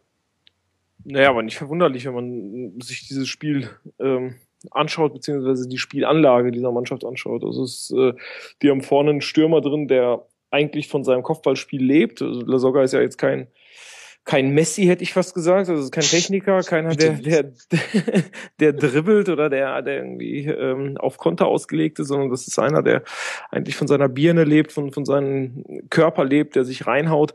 Und dafür bräuchte der Flanken. Und Flanken kommen gar nicht, weil die Außen eigentlich nicht funktionieren. Jansen könnte das vielleicht noch irgendwie halbwegs, aber der ähm, keine Ahnung, was der mit seiner Karriere noch vorhat, aber so richtig äh, in Schwung kommt er auch nicht seit Jahren. Äh, so, dahinter hast du Van der Vaart. Äh, ich glaube, irgendwie in der Weimarer Republik hat er das letzte Mal ein Tor vorbereitet. Torschüsse äh, gibt er kaum noch ab. Also äh, Hamburg ist für mich, ich weiß nicht, wie sie Tore erzielen sollen. Ich habe mir jetzt in dieser Saison fast jedes Spiel von denen angeschaut. Und ich bin ähm, tatsächlich, ich komme da zu dem, zu dem Ergebnis, dass ich 0,0 äh, Ahnung habe, ähm, was die mit dieser Mannschaft ähm, vorhaben und, und ob diese und ob und wie diese Mannschaft überhaupt zu retten sein soll. Das sind sehr harte Worte, auch angesichts der Verpflichtung von Holtby und Green. Da hatte ich durchaus ähm, die Hoffnung aus Hamburger Sicht, dass sich da im Offensivspiel was tut. Ich muss da mal eine Lanze brechen, ähm, weil ich ein großer Zinnhöfer-Fan bin. Also nicht großer Fan bin, aber ich mag das. Ich bin auch hier in Hamburg ab und zu beim Training und ich finde das schon ganz gut, was er macht. Auch. Jetzt drehst du durch. Nee. Also Moment mal, du hast gesagt, dass du eigentlich alle Hamburg-Spiele bisher gesehen hast. Das spricht jetzt auch nicht so wirklich. Aber Training? Entschuldigung, Tobi. Also, was macht er im Training? Ja. Ähm, es ist einfach ein Quantensprung im Vergleich zu dem, was vorher hier zu sehen war. Also, ich war, bin ja öfters mal in Hamburg im Training bei Bert von Marwijk. Das war ganz gruselig. Da haben sie sich dann im Dreieck aufgestellt, sich den Ball zugespielt. Und er macht doch schon ein bisschen was. Aber bis jetzt ist die Arbeit halt nur am Pressing also die arbeiten fast nur Pressing, fast nur so Abläufe, Defensive. Und wenn du dann natürlich eine Mannschaft wie Hertha jetzt triffst, die einfach brutal kontert, hast du ein Problem so. Ähm, und das klappt auch noch nicht alles. Also ich bin da mal gespannt, wie es weitergeht, ob er da nochmal offensiv hinkommt. Er hat ja irgendwann mal gesagt, dass er eigentlich ein Ballbesitzmensch ist. Ob, hat er bis jetzt noch nicht eingehalten. Bin ich gespannt auf jeden Fall, wie es da weitergeht. Aber mhm. entsprechend deiner These am Anfang, dass fast alle Mannschaften in dieser Saison relativ defensiv kompakt mhm. stehen und dann auf Konter spielen, würde das doch bedeuten, dass auf den HSV noch viele solcher Gegner zukommen. Ja, das ist ein Problem natürlich, auf jeden Fall, ja. Ähm, deswegen, sie haben ja die Punkte geholt, drei Punkte gegen Dortmund, ein Punkt gegen Bayern, das passt schon so ins Bild so ein bisschen. Mhm. Das sind dann vier von sechs Punkten so quasi gegen Mannschaften, die das Gegenteil verkörpern, sage ich mal. Mhm. Deswegen wird es spannend werden. Also da, da, muss man langsame Schritte machen. Hast du vollkommen recht, ja. Und dann würde mich noch interessieren, was ihr von Hertha BSC haltet. Ich habe so ein bisschen den Eindruck, dieses spielen so ein Mix aus der Hin- und der Rückrunde der letzten Saison. Also hinten nicht schlecht, aber jetzt auch nicht so wirklich Luhukai kompakt, wie es sein könnte. Und vorne drin fällt immer einer rein. Irgendwie. Und man weiß dann auch nicht so wirklich wie. Ähm, Raphael, ist es ein typisches Mittelfeldteam? Es ist zumindest, ähm, was heißt Mittelfeld? Also ich glaube, das ist ein, ein Konterteam. Ähm, das, das machen die sehr, sehr gut, sehr, sehr kompakt, ähm, haben kaum Lücken im, im Mittelfeld und dann zur Abwehr. Also da stehen sie sehr, sehr stabil, ähm, machen viele Räume zu und sind im, im Umschaltspiel ähm, ziemlich gut. Also das, dieses zweite Tor, das zweite Tor war das, mhm. äh, dieses brutale Ding durch, ja doch, genau, das zweite Tor, das, das haben die ähm, hervorragend rausgespielt. Ne? Über, ich glaube, zwei, drei oder vier Stationen sind dann äh, vorm Tor, haben einen guten Abschluss. Ähm, ja, also Mittelfeld, ähm, aber in, insbesondere eben Konterteam. Ja, ich hatte mich auch undeutlich ausgedrückt. Ich meinte im Mittelfeld der Tabelle. Ah, so. Entschuldigung. Hätte ich, hätte ich mir die ganzen Ausführungen sparen können. Ähm, Nein, trotzdem interessant. ähm, ja, Stand jetzt würde ich, würde ich sagen, ja, äh, Mittelfeld der Tabelle. Mhm. Kein Tobi, stimmst du zu?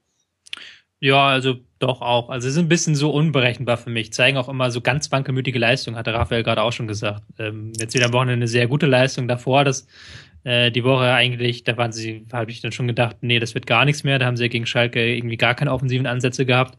Ist, ist ähm, so ein Kandidat auch für so einen Mittelfeldplatz. Mhm. Gut, dann lasst uns mal weitergehen zu weiteren Kandidaten für Mittelfeld oder sogar bessere Plätze. Ähm, Hoffenheim gegen Paderborn 1 zu 0 durch Kevin Volland. Ähm, Tobi, ähm, ich finde, dass Hoffenheim dieses Jahr sehr seriös spielt im Gegensatz mhm. zur letzten Saison. Mhm. Ähm, siehst du das taktisch auch so? Ja, auf jeden Fall. Ich habe das Spiel gegen Paderborn nicht gesehen, sage ich mal ganz offen rein, aber sie sind doch zusammen mit Leverkusen und Bayern die Lieblingsmannschaft der Bundesliga für mich diese Saison. Oh. Einfach weil sie sehr viel sehr konsequent machen. Ähm, da werde ich jetzt mal nochmal einen schönen Begriff nennen, wellenartiges Einlaufen. So ist so einer dieser Taktiktrends, die es momentan gibt. Es klingt mhm. wieder wahnsinnig kompliziert. Bedeutet einfach, dass ein Stürmer startet, ähm, Abwehrspieler auf sich zieht und dann startet ein Mittelfeldspieler hinterher und wenn der gestartet ist, startet wieder der dritte. Also dass nicht alle auf einmal reinlaufen, sondern dass du halt nacheinander läufst. So. Das ist was, was äh, Hoffenheim extrem gut beherrscht, auch extrem gut trainiert hat. Und das sieht man immer wieder, diese, wie diese Mechanismen da funktionieren, wie die Stürmer der Abwehrspieler auf sich ziehen. Und das ist schon und spannend zu beobachten. Worin liegt da jetzt dann genau die Stärke? Weil kann ähm, der Gegner dann nicht auch äh, zwischen diesen Bällen sehr gut darauf reagieren?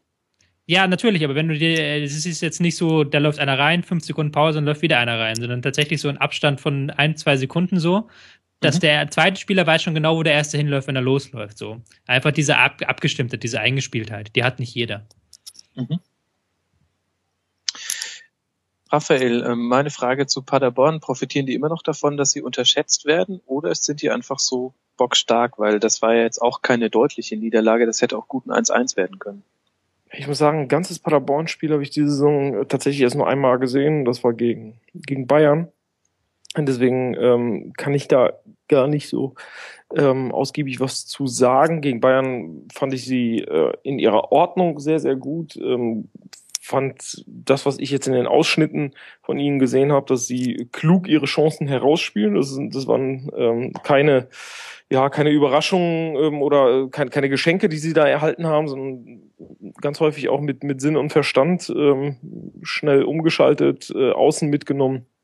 Also das sah, ähm, das, was ich bis jetzt von denen gesehen habe, äh, sah gut aus und sah nicht nur danach aus, dass man ähm, diese Euphoriewelle des Aufstiegs ähm, benutzt, um irgendwie eine gute Hinrunde zu spielen, sondern das sah nach, nach Hirn aus. Mhm. Das heißt, ähm, du traust denn auch den Nichtabstieg eindeutig zu. Äh, stand, stand jetzt absolut. Ähm, da gibt es ja in der Liga äh, Mannschaften, die sich deutlich mehr Sorgen machen müssten haben wir auch schon mit einigen oder über einige schon gesprochen. Die Frage ist, wie viele Sorgen sich zum Beispiel Augsburg machen muss, die gegen Freiburg 2 zu 0 ähm, gewonnen haben. Ähm, es fällt ein bisschen auf, dass die Hop oder Top spielen. Sie haben keinen Unentschieden bisher, haben eine ausgeglichene Torbilanz, 11 zu 11 Tore. Und die fünf Niederlagen hatten sie gegen, gegen Top-Teams mit ein bisschen Abstrichen, also ähm, Dortmund, Leverkusen, Wolfsburg, Hoffenheim und Mainz. Und die Siege von Augsburg waren gegen Eintracht, Werder, Freiburg und Hertha. Meine These dazu, Raphael, Augsburg macht genau das, was man tun muss, um den Abstieg zu vermeiden, die direkten Konkurrenten schlagen. Absolut. Also es ist eigentlich diese Saison eine Fortentwicklung der, der letzten Jahre unter äh, Reuter und Weinziel. Ähm, es gibt eine, eine Idee im Spiel. Ähm, die haben sich, wie ich finde, ähm, nochmal etwas äh, in, in, der, in ihrer Defensivordnung äh, verstärkt. Zwölf Punkte nach neun Spielen für Augsburg äh, ist schon ordentlich. Ne? Das, ist, ähm, ähm, das reicht jetzt äh, wenn man es hochrechnet, absolut aus. Ähm, ich glaube nicht, dass sie äh, jetzt irgendwie an internationale Plätze ran wollen. Den ein Platz, so wie sie ihn jetzt haben, das, das wäre ein absoluter Erfolg für diese Mannschaft. Ähm, ich mag diese, diese Art, wie, wie Augsburg jetzt seit, ja, ich glaube im, im dritten Jahr ähm, arbeitet. Es ist, es ist mit viel Ruhe, mit Kontinuität. Und ja, sie, sie haben eine Idee dahinter. Und das, das finde ich, finde ich toll. Mhm. Apropos Idee dahinter, bei Freiburg sagt man ja auch immer, dass eine Idee dahinter steht, Tobi. Sie haben 510 Pässe gespielt äh, gegen Augsburg. Meiner Meinung nach ist aber das große Problem, dass sie viel mehr horizontal als vertikal spielen, ja. auch im Vergleich zur letzten Saison. Siehst du das ähnlich? Sehe ich ähnlich. Ist auch ein Problem wieder mit dem, was ich vorhin gesagt habe, wo ich gemeckert habe, das Ballbesitzspiel funktioniert nicht so gut, wie wenn man es schnell macht. So. Und mhm. das Pressing funktioniert auch besser als ähm, das mit was alles, was mit Ball passiert. So. Man hat ja gegen Bayer eigentlich ähm, relativ gut im Griff gehabt, was ja auch nicht immer so ganz einfach ist. Ähm, deswegen ist das halt auch so ein, so ein Verein, den ich auch gar nicht so richtig einschätzen kann, Freiburg. Mhm. Weil es kann sein, wenn sie auf die, zur richtigen Zeit auf die richtigen Gegner treffen, dass sie dann irgendwann wieder drei Siege am Stück holen, dann sind sie da unten erstmal wieder raus, so. Das ist halt ganz schlecht. Es spielt halt diese Saison einfach keiner so richtig total abstiegsmäßig. Außer vielleicht Werder Bremen bisher, aber sonst sind da überall so Leistungsschwankungen dabei, die einfach, wo man sagen kann, wenn jetzt da plötzlich ein Lauf kommt, dann sind die raus unten. Mhm. Das heißt, Freiburg bleibt wahrscheinlich eine Wundertüte, aber vielleicht sollten sie langsam mal anfangen, auch mal ein Spiel zu gewinnen. Ein Spiel gewonnen hat und ähm, auch nicht das erste, sondern schon das vierte diese Saison Leverkusen gegen Schalke im Topspiel am Samstagabend mit 1 zu 0. Raphael, Leverkusen hatte 24 zu 4 Torschüsse. Der Sieg geht in Ordnung, oder?